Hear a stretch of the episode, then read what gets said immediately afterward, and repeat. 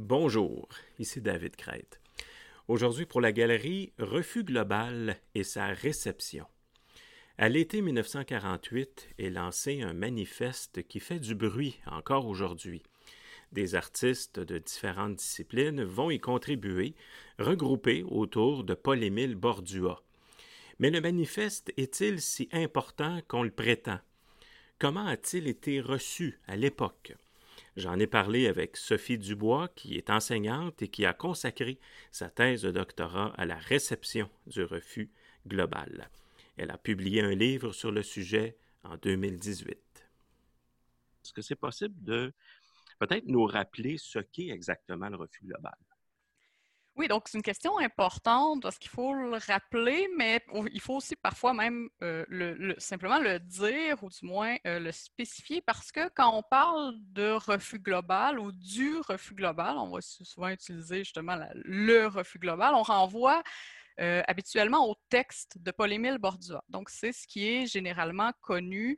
Euh, c'est ce que j'enseigne au cégep, ce qu'on enseigne au cégep ou à l'université souvent. C'est un texte qui va avoir été repris dans plusieurs manuels, dans plusieurs euh, anthologies. Or, Refus global, au départ, c'est un recueil de textes. Donc, on connaît aussi visuellement la couverture de Jean-Paul Riopel, l'aquarelle euh, donc abstraite, donc euh, en noir sur blanc. Donc, euh, couverture cartonnée. Donc, à l'intérieur de cette couverture cartonnée-là, on retrouvait donc une variété de textes et d'images. Donc, neuf textes, donc trois textes de Bordua, bon, le premier texte, on peut dire que c'est davantage un collectif, celui qu'on connaît sous le nom du refus global. Euh, des textes de Claude Gauvreau, qui va être un auteur important dans les années 60-70 au Québec, poète dramaturge, qui publie ses premiers textes euh, poétiques dans euh, le recueil Refus global, un texte d'un futur psychiatre qui va être très important aussi au Québec. Il y a un hall à son nom à l'Institut Pinel, donc Bruno Cormier, donc, qui, écrit un texte sur le rapport entre l'expérience psychologique ou psychique hein, du spectateur devant une toile, par exemple. Il y a aussi un manifeste ou une conférence sur la danse de François Sullivan, un petit tract de Fernand Leduc. Donc, neuf textes accompagnés de photographies, euh, de photographies prises par Maurice Perron, des photographies d'exposition euh, des euh, toiles, des expositions des automatismes, mais aussi photographies de toiles ou de sculptures automatistes. Et donc, quand on parle de, Refus global, qui est publié le 9 août 1948, euh, c'est de ce recueil-là dont on parle, qui est un peu un condensé euh, des activités du groupe automatiste, donc dans divers domaines, à la fois la peinture, la sculpture, l'écriture, la danse, la psychologie. Donc, c'est un recueil pluridisciplinaire, c'est un recueil collectif. Donc, c'est important de rappeler ça aussi euh, pour éviter de toujours revenir à ce qu'on dit le manifeste de Paul-Émile Bordua. Donc, c'est un texte de Paul-Émile Bordua qui porte le nom Refus global, mais qui est inclus dans un recueil plus large qui lui aussi s'appelle Refus global. Et quand, euh, quand c'est lancé dans les, dans les années euh, dans les années 40, euh, comment on peut qualifier la sortie ou l'arrivée de, de, ce, de ce, de ce document-là? D'abord, on est dans un contexte particulier, là, contexte de l'époque, on sait où la religion est quand même très, est quand même très, très présente. Est-ce que est-ce qu'on peut dire que ça a été quoi euh, un, coup de tonnerre? Est-ce que ça, a véritablement bousculé la société québécoise à cette époque-là? Euh, donc, à nouveau, je trouve ça intéressant parce qu'on part euh, en effet de cette image-là. On a souvent l'image de, bon, de l'onde de choc hein, du texte qui nous a fait entrer parfois dans la Révolution tranquille, ou du moins qui a euh, mis à mal l'époque de la grande noirceur. C'est souvent l'image donc euh, du recueil Refus global qui aurait été victime de censure et tout il faut ici apporter des nuances hein, ou bon, faire des précisions. C'est un peu le mythe qui a été construit autour de ce, euh, bon, du texte de Bordua, mais du document en entier à partir des années 60. Donc, on va, à partir des années 60, on va en faire une œuvre un peu mythique hein, et on va lui donner ce symbole-là. Or, quand on retourne à la réception critique qui a eu lieu en 1948 quand Refus Global est sorti, donc est lancé à la librairie Tranquille sur la rue Sainte-Catherine on peut dire qu'il a bousculé, mais il a bousculé le milieu artistique de l'époque, voire peut-être le milieu intellectuel. Euh, il a provoqué un débat, hein, donc, euh, mais ça reste un débat aussi hein, de courte durée. Ça environ un an, à la fin 48, à la fin 49, euh, donc c'est à peu près terminé. Donc ça dure 18 mois environ, les polémiques autour de refus global. Et ça reste un, débat dans les journaux, comme on peut en voir aujourd'hui. Hein. donc, on va lui donner un peu par la suite euh, une importance plus grande qu'elle est. Et en fait, quand on regarde, donc moi je me suis attardée à la réception critique, donc tous les textes qui sont parus en 48 autour de ce recueil, on se rend compte qu'il y a une première étape qui est la réception euh, du recueil, donc au moment de sa parution en août 48. Donc il y aura des textes critiques qui vont paraître dans les journaux. Euh, qui vont rendre compte de l'événement, rendre compte du document. Euh, mais là où il va y avoir peut-être davantage, bon, ce qui va bousculer ou ce qui va créer une polémique aussi, c'est ça a lieu un mois et demi plus tard et c'est le renvoi de Paul-Émile Bordua de son poste de professeur à l'école du meuble. Donc, euh, et on va, bon, euh, la direction de l'école du meuble va mettre ce renvoi-là sur le dos de Refus Global, hein, donc en disant qu'il publie des essais hein, qui ne conviennent pas à un professeur d'une école québécoise catholique de l'époque. Et donc là, il va y avoir euh, des, des, polémiques, des textes qui vont paraître dans les journaux pour soit défendre Bordua en disant, bon, ça n'a rien à voir avec son activité scolaire, on ne devrait pas euh, le renvoyer pour ça.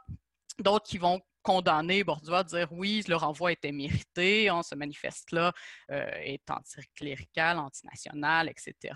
Et donc, c'est plutôt le renvoi de Bordua, au final, qui va faire événement et qui va venir, donc, euh, vraiment coaliser ou diviser les positions euh, peut-être plus que la parution même du euh, manifeste. Ça, c'est intéressant. En fait, donc, on le voit bien, par exemple, dans un article qui paraît dans le journal La Presse euh, au lendemain du renvoi de Bordua. Donc, on est à la fin septembre 48. Hein, le manifeste est paru le 9 août, donc c'est un mois et demi plus tard. Et il y a un journaliste qui dit on se souviendra que le mois dernier, M. Bordua a publié un manifeste intitulé Refus global. Et donc, le on se souviendra nous indique bien qu'au final, s'il n'y avait pas eu le renvoi de Bordua, peut-être que Refus Global serait carrément passé à l'oubli. Hein. Donc, il faut le rappeler un mois plus tard, parce que sinon, hein, le public, les lecteurs des journaux euh, ont déjà oublié hein, ce manifeste qui a fait quelques vagues en nous, euh, mais qui est peut-être tombé à l'oubli. Donc, quand on parle de ben, est-ce que ça a bousculé la société de l'époque, donc, euh, ça fait des vagues dans les journaux, on en parle, il y a des polémiques, il y a des débats, euh, mais il faut quand même relativiser. Ce n'est pas, l'image de l'onde de choc généralisée hein, qu'on imagine aujourd'hui et qui a été construit donc un peu à partir des années 60 quand les, euh, donc, les critiques, les littéraires, les historiens de l'art ou même bon, les, les, sociologues vont, ou les historiens vont s'emparer de refus global pour en faire un événement qui est comme une rupture entre la Grande Noirceur et la Révolution tranquille. Tout ça relève un peu de la construction historique, hein, euh, bien que ça a quand même amené des euh, réflexions à l'époque. Est-ce qu'il euh, est qu'il te semble, lorsque bon, tu as étudié ce, cet aspect-là de, notre histoire. Est-ce que il t'a semblé que c'était, euh, disons, un débat qui était plutôt euh, en vase clos, c'est-à-dire entre initiés, je dirais, versus la population en général? Est-ce qu'on était vraiment dans une espèce de, de vase clos, selon toi?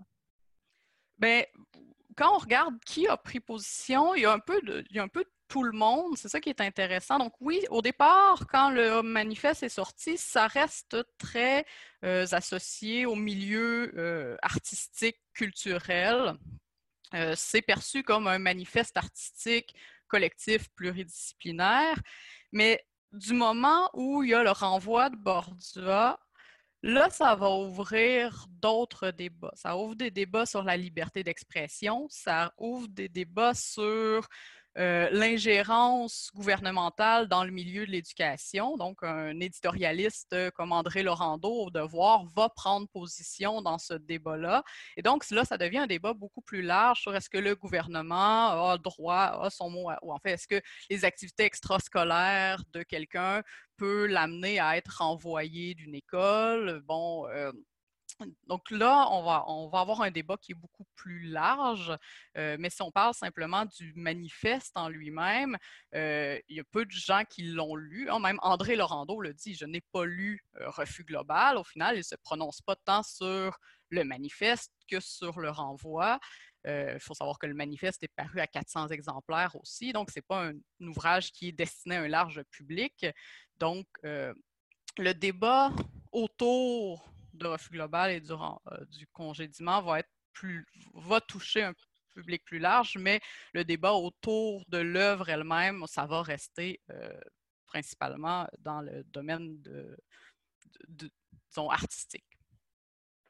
Oui, puis surtout que c'est ça, ça devient, euh, ça devient presque politique avec le, sous-ministre qui est impliqué et tout ça. Donc, ça, ça prend une autre, une autre teneur, en fait, à ce moment-là.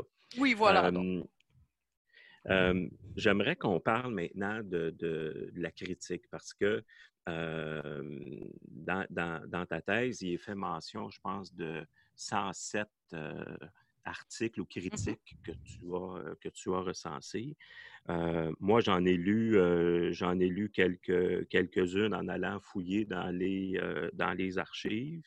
mais j'aimerais ça donc qu'on, s'attarde à la réaction de, la critique à ce moment-là est-ce que ça a été, est-ce qu'on peut en fait dégager une, une, une tendance unanime? Est-ce que les critiques allaient généralement dans, le même sens ou c'était plutôt diversifié? Je pense que c'était plutôt diversifié. Hein. Donc, je pense que c'est le propre aussi de la critique, c'est-à-dire que au départ, hein, chacun propose une opinion, puis bon, l'histoire va en retenir hein, donc une espèce de consensus au final. mais quand on observe les toutes premières critiques, il y a, je dirais qu'il y a peut-être trois grandes tendances, certaines plus importantes que d'autres, mais donc il y a certainement des critiques qui vont condamner purement et simplement refus global, euh, au nom soit de la morale, donc euh, parce qu'on le considère comme euh, un texte ou un recueil qui, bon, une pensée qui réduit l'homme à l'instinct, hein, puisque les automatistes proposaient une forme d'abolition de la raison au profit de la spontanéité. Donc le, reproche de d'une réduction à l'instinct, le lien à la folie. Donc ça, ça va être une première réaction, une première piste de condamnation.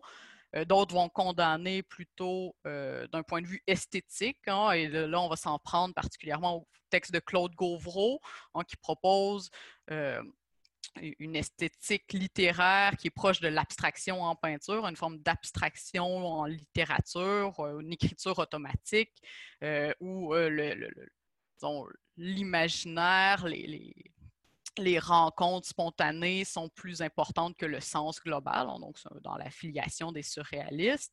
Et donc là, il y a des critiques qui vont condamner cette écriture-là comme incompréhensible, encore là en rapportant ça euh, au motif de la folie souvent. Donc, condamnation morale, condamnation esthétique et on l'a évoqué aussi condamnation politique ou idéologique, où là, on va en faire un réquisitoire antinational et anticlérical. Donc, ça, c'est plutôt euh, la vague des journalistes qui sont euh, dans des journaux qui défendent l'Union nationale, donc des journaux qui appartiennent ou qui sont proches de l'Union nationale à l'époque, euh, donc où on va dénigrer donc, on va accuser Refus Global de dénigrer les valeurs admises par la, société canadienne-française de l'époque, en renvoyant particulièrement à ce qu'on cite souvent, mais donc tout le début euh, du texte de Bordua sur petit peuple serré de près dans les soutanes, etc. Donc là, il y aura aussi condamnation. Donc ça, ce sera une première, je une première tendance critique, condamnation, pour une raison ou pour une autre. Euh, là où c'est intéressant, c'est qu'il y a aussi un appui hein, ou un intérêt pour refus global Euh, particulièrement, bien sûr, par des proches des automatistes, des gens qui gravitent dans le milieu de l'art, des critiques d'art. En Charles Doyon, qui est bon, euh, proche des automatistes, va dire, par exemple, jamais, au grand jamais, on aura vu au pays de Québec pareille audace et pareille intransigeance. Donc il y a une forme d'enthousiasme pour cette recherche d'une d'un art qui serait libéré euh, de la raison. Hein. Et donc, euh, cet appui-là euh, va se faire aussi sentir au moment du renvoi de Bordua, où là, les, élèves, par exemple, de Bordua vont prendre sa défense au nom d'une certaine liberté d'expression. Et il y, a une, il y, aurait une troisième tendance qui serait, et là, je pense que c'est celle qui est peut-être la plus intéressante, hein, parce qu'elle est dans la nuance, mais une tendance ou d'ambivalence, de curiosité, de perplexité. Hein, donc, les, les, critiques de l'époque vont d'abord se demander hein, euh, qu'est-ce que c'est que cet objet, parce que refus global prend une forme hein, euh, artisanale qui va bouleverser un peu la, conception qu'on a d'un livre. Donc, euh, par exemple, les journalistes vont dire leur livre ou leur je sais pas quoi. Donc, on ne sait pas exactement comment qualifier cet objet qui est refus global. Ah, mais donc, il n'y a pas une condamnation, il n'y a pas un appui, une curiosité. Qu'est-ce que c'est que ça? Euh, ça nous arrive, euh, bon, un peu au milieu de nulle part, et donc on essaie de le classifier, on le décrit, on le décortique, sans nécessairement entrer dans la pensée. Donc, euh, perplexité quant à l'objet, euh, ambivalence quant aux propos. Hein. donc, euh, je parlais du reproche de la folie qui peut soutenir une condamnation, mais ça peut aussi être juste quelque chose qui relève de la curiosité, de l'interrogation, du doute, par exemple il y a une caricature de Robert Lapalme hein, qui montre un homme qui est apporté à Saint-Jean-de-Dieu pour avoir, et là c'est la légende, hein, pour avoir tenté de comprendre refus global. Donc, on n'est pas tout à fait dans la condamnation, on est dans l'humour, dans une forme de, bon, euh, d'interrogation sur le propos, hein, sur cette nature-là. Euh, on va avoir aussi des pastiches du style de Gauvreau qui vont dans ce sens-là. Et donc, c'est là qu'on voit qu'au final, refus global bouleverse hein, les, normes, les, normes, esthétiques et idéologiques de l'époque. Hein. si on, disait il bouleverse quelque chose, oui, il bouleverse les normes euh, à la fois esthétiques, hein, qu'est-ce qu'un livre, comment, comment bien écrire, qu'est-ce que l'écriture, et les normes idéologiques, à quel point on peut aller au-delà de la raison pour amener des idées nouvelles. Mais euh, on ne peut pas dire qu'il y a une fin de non-recevoir parce que justement, les critiques s'interrogent à son sujet et euh, je dirais que cette ambivalence-là, c'est peut-être la tendance hein, qui, euh, qui, domine. Hein, il y a quelques appuis solides, il y a quelques condamnations pures et simples, mais au final, on a une certaine curiosité, un intérêt à tout le moins pour cet objet hein, et cette pensée qui, qui est publiée par les automatistes en 1948 dans les, dans les critiques qui étaient plus, disons, qui étaient plus négatives, est-ce que quelle est ton évaluation de, de, ces critiques-là? Est-ce que tu dirais que c'est des critiques qui étaient, qui étaient dures dans le choix des mots, dans, dans, dans je sais pas, dans les titres d'articles et tout ça? Est-ce que, est que ça t'a semblé dur comme réception de ces, de ces critiques-là? Euh, oui, euh, ben, en fait, je pense que c'est le propre aussi de la réception d'un manifeste. Hein. Donc, on ne peut pas s'attendre à, quand on publie un manifeste qui d'emblée lui-même utilise une rhétorique radicale, euh, on ne peut pas s'attendre à ce que la, la réponse soit, soit tellement nuancé, ou en tout cas les gens qui vont euh, chercher à critiquer vont utiliser les mêmes outils, euh, par exemple, que euh, les automatistes l'ont fait. Je pense à un, titre qui donne un peu un exemple, hein.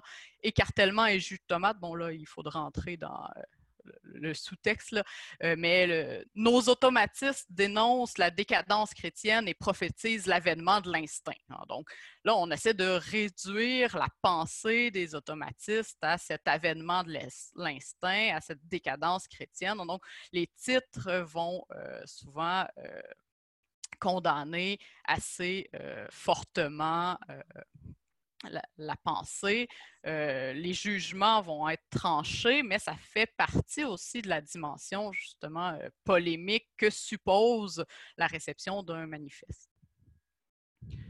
il y, a des, il y a des religieux aussi qui vont, euh, qui vont sauter, dans, qui vont entrer dans, dans la danse à, cette époque-là. Est-ce qu'on peut dire que la réaction des, des, religieux dans des publications catholiques, j'imagine, là, mmh est-ce que ça, ça a été un phénomène, est-ce que ça a été un phénomène important?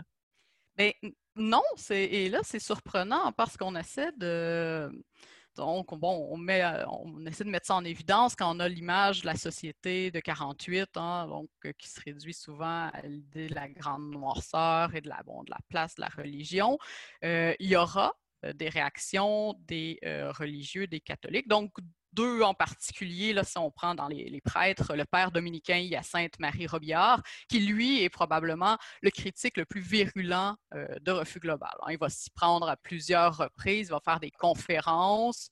Euh, en fait, lui euh, est en guerre contre le surréalisme au sens large, donc avant même l'apparition de refus global, bon, il critiquait le surréalisme français, quand bien sûr arrive refus global qui se se positionne dans la lignée du surréalisme, bon, Sainte-Marie Robillard, va euh, ajouter à sa critique du surréalisme la critique des surréalistes québécois, comme on les appelait parfois, hein, des automatistes.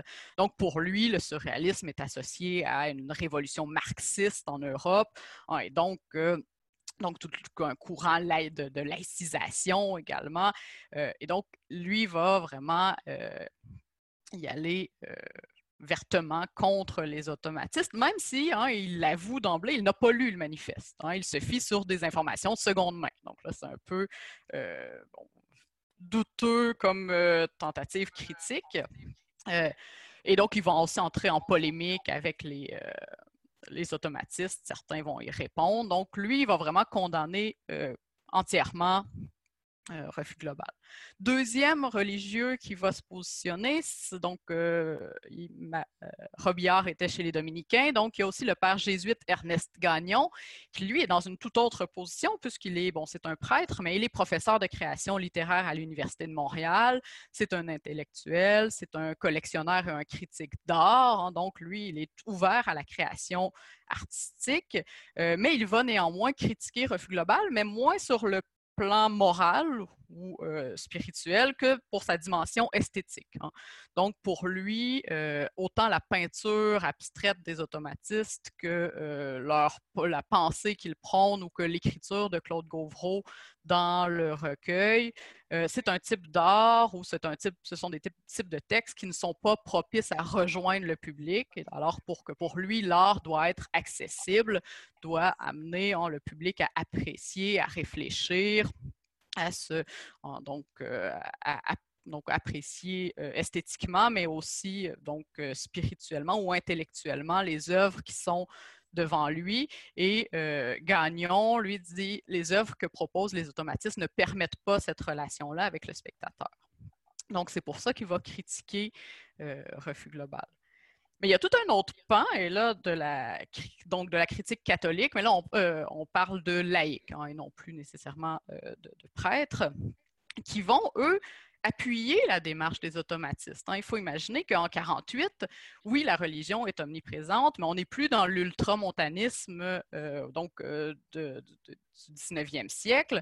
Il y a toute une ouverture à un courant de pensée qu'on appelle le personnalisme chrétien, hein, donc qui vient d'Europe avec des penseurs comme Maritain.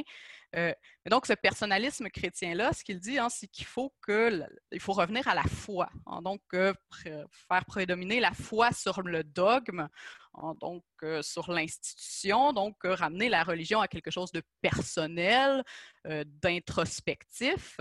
Et donc, la critique, ce qu'on appelle la critique catholique de gauche, donc qui inclut par exemple Gérard Pelletier, Robert Elie, eux vont, vont voir dans les expérimentations des automatistes hein, une façon peut-être d'atteindre à une certaine spiritualité, hein, puisque bon, euh, l'art automatiste vise à atteindre l'inconscient. Hein, et donc, cette expression d'un inconscient peut être susceptible de permettre une euh, libération ou un épanouissement qui n'est pas contraire à la foi, hein, qui permet à l'homme d'atteindre peut-être une certaine spiritualité intérieure. Euh, et d'ailleurs, quand on, lit Refus global, le, texte de Bordua, mais au complet, hein, et qu'on s'attarde à certaines autres parties. quand quand Bordua écrit par la décadence chrétienne, c'est au sens où avant cette décadence-là, avant qu'il situe au 13e siècle, le début des croisades, la foi était hein, une véritable foi personnelle. Hein, on parle des foi sœurs qui, avec les croisades, la rationalisation, le dogme, hein, sont passés à des exploitations serettes. C'est ce que Refus Global dit. Donc, il y a, c'est pas incompatible nécessairement avec la foi. Et c'est ce que euh, donc un critique comme Gérard Pelletier euh, au devoir va euh, vouloir mettre de l'avant. Et même Robert Elie, hein, qui est aussi donc qui est un laïc, mais un fervent catholique, qui écrit un article de 26 pages dans la revue dominicaine, hein, donc dans une revue chrétienne, euh, cet article s'appelle Au-delà du refus, hein, et donc qui essaie de voir au-delà de ce qu'on a vu, donc du côté négatif de refus global, sur lequel les euh, critiques se sont euh, attardés pour voir qu'est-ce que refus global propose. Hein, et donc, Robert Elie écrit Au-delà de tous les refus, le manifeste se termine par un acte de foi en la vie, et quand la raison est impuissante à désigner ce qu'il recherche, c'est à l'amour et au désir qu'il en appelle. Ah, donc, cette condamnation de la raison-là des automatismes n'est pas tellement incompatible avec la foi, hein, parce que la foi s'oppose à la raison, elle aussi. Hein. Euh, et donc, cette branche-là des catholiques de gauche hein, vont voir dans Refus global euh, une façon pour les catholiques de confronter leur foi. Donc, euh, ils vont dire qu'ils donnent une leçon aux catholiques trop souvent amortis par l'argument d'autorité. Donc là, je cite un passage justement de Gérard Pelletier. Et donc, c'est intéressant de voir ça parce qu'on retient souvent l'idée que, bon, bien sûr, les catholiques euh, vont condamner, on va critiquer l'anticléricalisme de refus global qui dit aussi hein, euh, au diable le goupillon et la tuque. Hein. donc là, euh, il y a de quoi agresser certains catholiques comme le père Robillard, mais aussi comme d'autres critiques hein, qui, sans nécessairement prendre la position de, religieux ou donc prendre une position religieuse, vont condamner cet anticléricalisme, mais au-delà de l'anticléricalisme, certains vont voir que ce n'est pas nécessairement un manifeste qui est anti-catholique, en, tout cas pas anti-foi euh, en une euh, certaine spiritualité euh, intérieure qui est accessible par l'art. C'est intéressant, ça, ces, nuances-là, parce que ça, ça défait un peu le la perception ou l'interprétation qu'on en fait, euh, qu'on en fait parfois quand on, on oppose le manifeste avec la, avec la religion et tout ça. Donc, c'est important et puis intéressant les, les, nuances que, que tu apportes. Et face à, face à tout ça, face, à la, face aux commentaires publics, face aux critiques, comment les, les signataires répondent? Est-ce qu'il y a vraiment un mouvement de réponse? Euh, moi, j'ai lu, bon, euh, que, dans, que certains des, signataires ont, écrit, euh, ont écrit des lettres aux journaux et tout ça. Est-ce mmh qu'on peut dire qu'il y a eu comme espèce de vague de, de, de, réponse de la part des, des signataires ou de certains signataires? Oui, tout à fait. Ça, c'est tout un autre pan de la réception qui est tout aussi intéressant. Ce sont les polémiques. Hein. Donc, je parlais, il y, avait des, il y a eu des polémiques, que ce soit sur le renvoi de Bordua, que ce soit sur une certaine lecture qu'un critique faisait euh, de refus global ou peu importe. Donc, euh, les polémiques auxquelles vont prendre part les automatistes. Donc, les automatistes vont répondre aux journalistes, vont écrire des lettres aux journaux. Euh, et là, c'est intéressant de voir que c'est pas Bordua. Hein. Donc, Polymel Bordua ne prendra jamais position dans les journaux. Au moment de son renvoi, il va organiser quelque chose comme une petite conférence de presse. Il va envoyer des dossiers de presse aux journaux pour les orienter dans une certaine défense. Mais Bordua lui-même ne prendra pas position. Euh, euh, ces, ces polémiques-là ou ces lettres aux journaux-là sont plutôt le fait d'avoir des frères Gauvreau, Claude et Pierre Gauvreau, euh, de Jean-Paul Riopel, de Maurice Perron, Madeleine Arbour, Françoise Riopel. Donc, les femmes aussi sont impliquées dans ces débats-là. C'est important de le dire. Donc, les femmes avaient un rôle actif aussi au sein des automatistes. Euh, mais donc, on retient surtout euh, Claude Gauvreau, qui lui va est, déjà un polémiste. C'est quelqu'un qui aime fortement la polémique et donc va en profiter, bon, pour prendre la défense de Bordua, du manifeste. Et c'est un, un dur polémiste que Claude Gauvreau.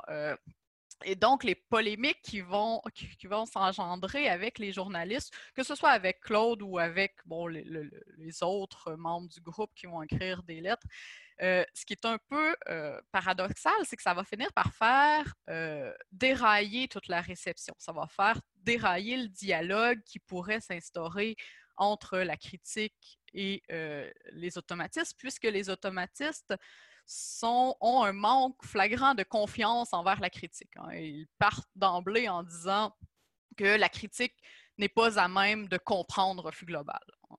Euh, donc, il y a une forme de mauvaise foi là-dedans et Gérard Pelletier, avec qui ils vont rentrer en polémique, va leur faire euh, dire aussi, puisque il, va souligner la contradiction, c'est-à-dire que les automatistes vont envoyer des exemplaires de refus global aux journaux, hein, comme on le fait aujourd'hui, des services de presse, en espérant que les journaux commentent hein, la nouvelle œuvre qui est parue. Et donc, euh, Pelletier va dire, ben là, si vous ne croyez pas hein, au pouvoir de la critique de euh, commenter et de faire connaître votre œuvre au grand public, pourquoi avoir envoyé des exemplaires aux journaux?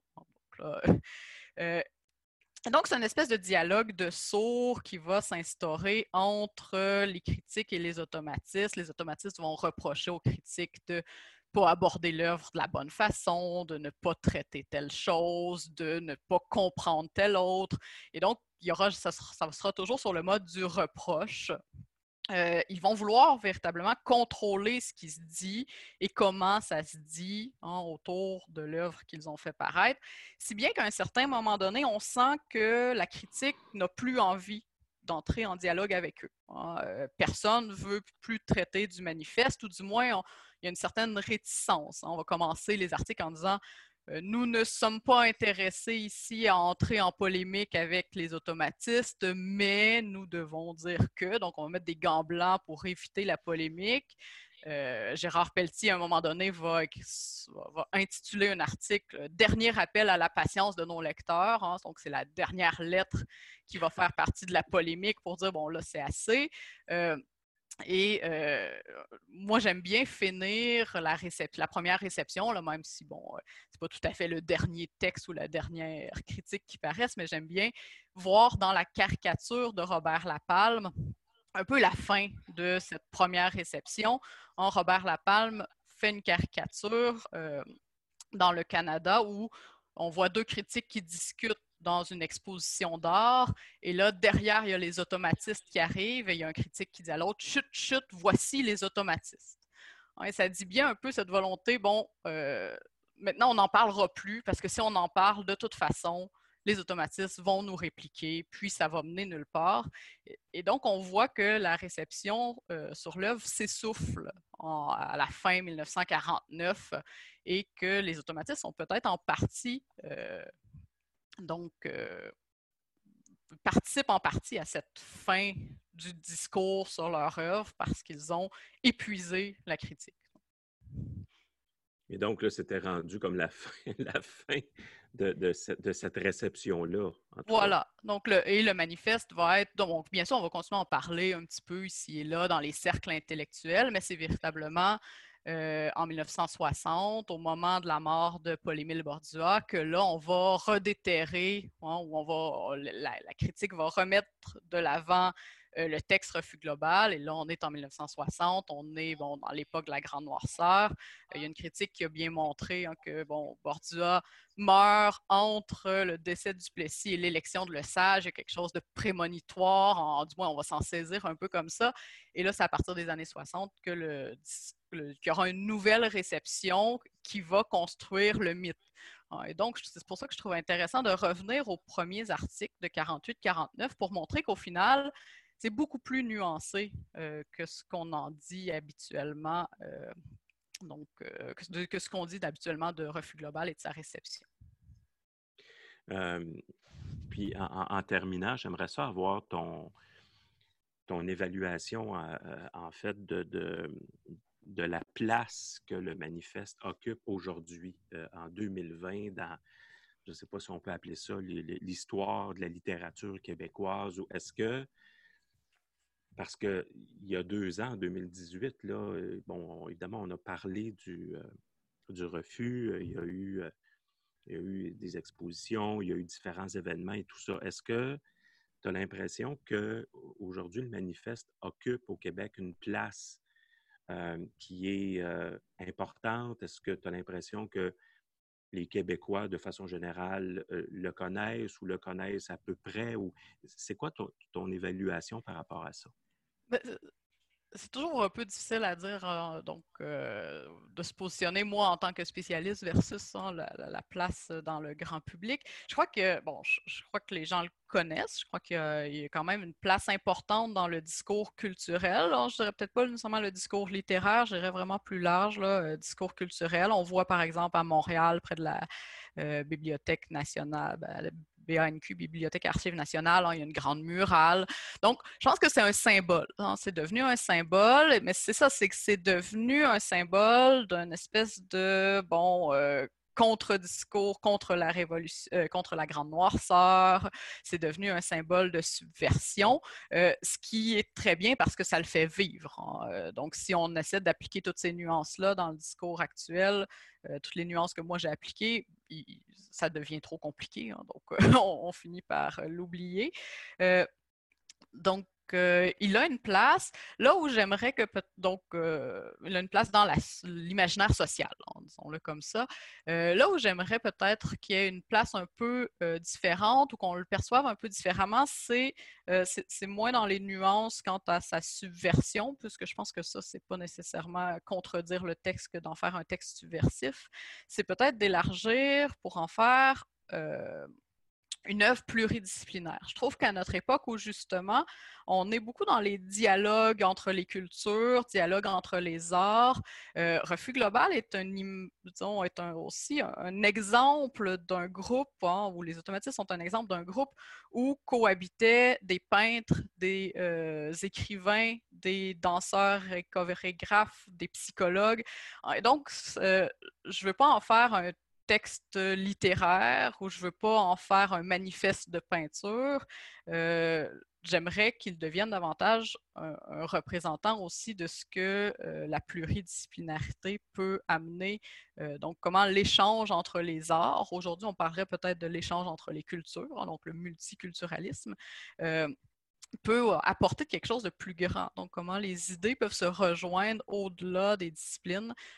donc, ça, c'est peut-être la, la place que j'aimerais qu'ils prennent un peu davantage euh, aujourd'hui. Est-ce euh, est-ce qu'il est abordé dans tes cours avec les, avec les étudiants? Oui, toujours. Euh, et je sais que mes collègues, l'abordent aussi, mais bien sûr, quand on prend un manuel scolaire, donc ce qu'on voit, c'est le texte de Bordua qu'on a coupé, parce que c'est quand même un texte de 16 pages qui est assez dense, qui est difficile à comprendre. Hein, la décadence chrétienne, il faut plusieurs référents culturels pour essayer de pouvoir comprendre au final qu'est-ce que les automatistes voulaient euh, dire par là.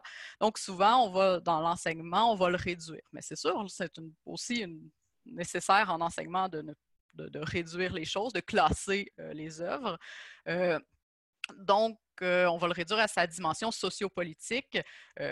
moi, j'essaie de le ramener du côté des arts aussi, des arts et de la culture, donc du, justement de, de, la pluridisciplinarité, donc de l'interdisciplinarité entre le texte et l'image en amenant les photos.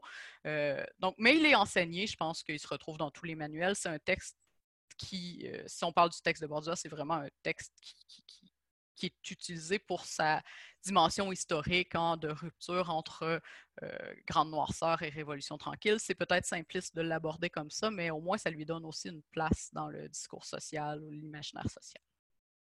Et comment les, comment les étudiants reçoivent ça? C'est quoi leur, leur réaction?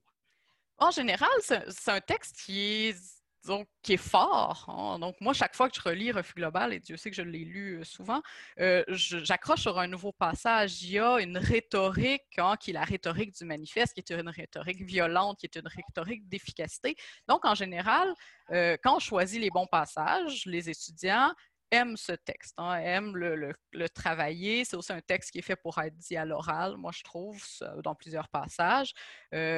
encore là, quand on utilise certains passages. Enfin, j'ai fait l'exercice à quelques reprises de faire lire l'entièreté des 16 pages et euh, quand je pose des questions sur qu'est-ce que la décadence chrétienne, euh, j'obtiens pas toujours les réponses que je souhaiterais euh, parce que c'est un texte qui est dense.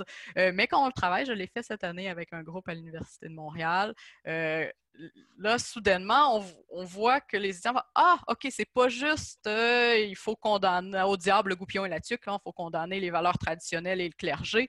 C'est beaucoup plus complexe que ça. Donc, je pense qu'à l'université, c'est super intéressant de le croiser, de, le creuser que ça permet de faire des nuances à la fois sur l'époque, parce que de toute façon, aujourd'hui, euh, dans le domaine de l'historiographie, on est en train de revoir complètement un peu la, conception qu'on a de l'époque de la grande noirceur. Donc, ça va tout à fait dans ce sens-là aussi, de relire Refus global pour montrer euh, ces nuances.